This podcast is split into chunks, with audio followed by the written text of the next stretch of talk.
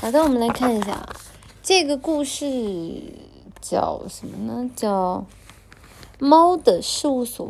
嗯，不行，我得找一个找一个舒服的姿势给大家念。我们看一下这个故事叫什么？叫《猫的事务所》。好的，我们来。好的啊，我们今天念的这个故事的名字叫《猫之事务所》。一段关于某个小官衙的幻想，在小铁路的一个车站附近，有一个猫之第六事务所。这个地方主要是供猫们查找猫的历史和地理的。这里的书记官都穿着黑缎子做成的短上衣，而且由于这是一个非常受人尊敬的职业。所以，如果有书记官因为某种原因而辞职的话，其他更年轻的猫就会争先恐后的来接他的班。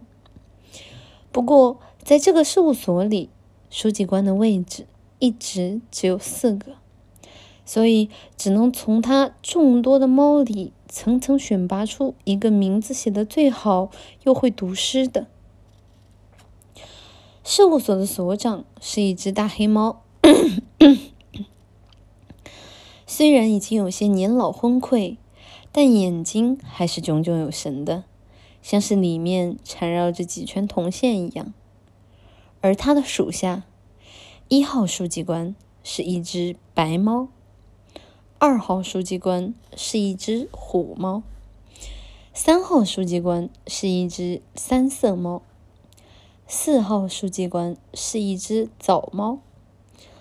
这里所谓的枣猫。并不是它生来的名字，它本身的品种并不重要。被称作早猫，是因为它晚上总是会钻进炉火灶下面睡觉，弄得全身都是煤渣，脏兮兮的。尤其是鼻子和耳朵上总是粘着漆黑的木炭，看起来像一个鹤子。所以其他的猫非常讨厌这只灶猫。正常情况下，不管这只皂猫学习的有多好，它都没有当上书记官的可能。但在这个事务所里，由于所长也是一只黑色的猫，所以这只皂猫得以从四十只猫里脱颖而出，被选拔了上来。在宽敞的事务所里，黑猫所长坐在正中间的位置，里面的桌子铺着红色的呢绒。它右边是一号书记官白猫和三号书记官三色猫，左边是二号书记官虎猫和四号书记官灶猫，他们都端端正正的坐在椅子上，各自的面前也都摆着一个小桌子。不过，若是说起这些地理、历史什么的，对这些猫到底有什么用，大概就是以下这种感觉了。比如这一天。有谁咚咚咚的敲响了事务所的门？进来。黑猫所长把手插在口袋里，向后靠在椅子上，大声喊道：“四位书记官都低头翻阅着资料，看起来很是繁忙。”奢华猫走了进来。有什么事？所长问道。我想去白令地区吃冰河鼠，具体是哪儿的最好？哦，一号书记官，告诉这位客人冰河鼠的产地。一号书记官翻开了一个蓝色封面的大本子，答道：“乌斯泰拉高美纳、诺巴斯卡伊亚以及福萨河流域。”所长向奢华猫说道：“哦。”乌斯泰拉高美纳诺巴，呃，你刚说什么来着？诺巴卡斯尼亚，一号书记官和奢华猫同时说道：“啊，对，诺巴卡斯伊亚，然后是什么来着？福萨河。”奢华猫和一号书记官又同时说道。所长这时显得有些尴尬。啊，对对对，福萨河。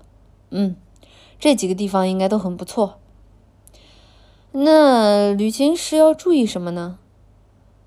这个二号书记官，你讲解一下在白令地区旅行时的注意事项。是。二号书记官翻开了自己的本子。该地区完全不适合夏天出生的猫去旅行。他说完后，不知道为什么，大家都看向了早猫的方向。冬天出生的猫也要格外注意，在函馆的附近有被马肉引诱的危险，尤其是那些黑猫，在旅行时一定要充分的表明自己的身份，否则往往会被误以为是黑狐而遭受到严密的追捕。好了，以上就是这些了。阁下并非我等黑猫，所以无需太担心。在函馆的时候，提防着马肉就行。好的，那么那边又有些怎样的大人物呢？三号书记官，你来讲解一下白令地区的权贵、权势贵人。是，嗯，白令地区的话，有托巴斯基和元佐斯基两位。托巴斯基和元佐斯基，他们都是些什么样的人？四号书记官，关于这两个人，你大致讲解一下。是。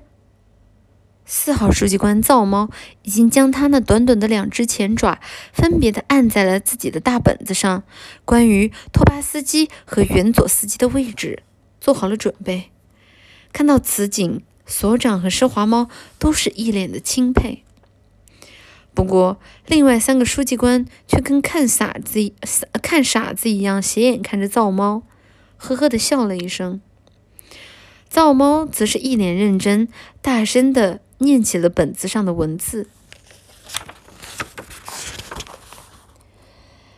托巴斯基酋长，德高望重，目光炯炯有神，但说话的速度略慢。远佐斯基，富甲一方，说话速度略慢。但眼睛炯炯有神呀，那这下我全明白了，谢谢。奢华猫走了出去。就是这样，这个事务所对于猫们来说还算便利。不过，就在正好半年之后，这个第六事务所就关门了。关门的原因，想必诸位已经察觉到了，就是这四号书记官造猫。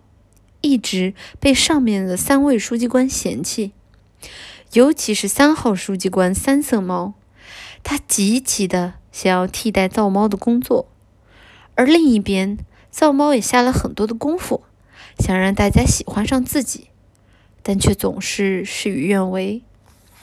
比如这一天中午，造猫旁边的虎猫把盒饭放在了桌子上，准备吃的时候，突然很想打哈欠。于是，虎猫把它那短短的两只前爪伸得高高的，痛快地打了个大哈欠。这个动作在猫的世界里，并不是什么对长辈而言特别失礼的事儿，就像在人的世界里，有人嫩了一下胡子一样，并没多大关系。不过不妙的是，由于它把后腿伸得过长，一不小心就把桌子踢歪了。于是，他的饭盒也顺势滑溜溜的滑了下去，摔到了所长前面的地板上。好在饭盒是铝制的，还算结实，并没有被摔碎。虎猫见状，立刻停止哈欠，趴在地上，伸长了前爪，想要去勾掉在地上的盒饭，而饭盒却正好在它刚刚只能够够着一点的地方。虎猫左一下，右一下的把饭盒碰在地上，到处乱转，但就是捡不起来。你这样是不行的，是够不着的。黑猫所长一边往嘴里塞着面包，一边笑着说。这时，四号造猫也正巧把自己的饭盒打开。但他看到这个情况后，却迅速的站了起来，捡起了地上的饭盒，递向虎猫。然而，难得造猫替他捡了饭盒，虎猫却变得非常生气，并没有任何要收下的意思。他把前爪背在身后，一边摇晃着身体，一边破罐破摔的喊道：“什么呀？你是想让我吃这个盒饭吗？你是想让我吃这个从桌子掉到了地上的盒饭吗？啊，没没有，我是看到你想把它捡起来，就帮你捡起来了，仅此而已。什么时候我想捡它了？哼，我只是看他掉在所长面前，觉得失礼罢了，想让他塞到桌子自己桌子下面而已。啊，是吗？我看到他在地上转来转去的。你太侮辱人了！来决斗吧！叮铃当啷，叮铃当啷，所长大声的叫了起来。他为了不让这两只猫把决斗的话题进行下去，故意的搅和了起来。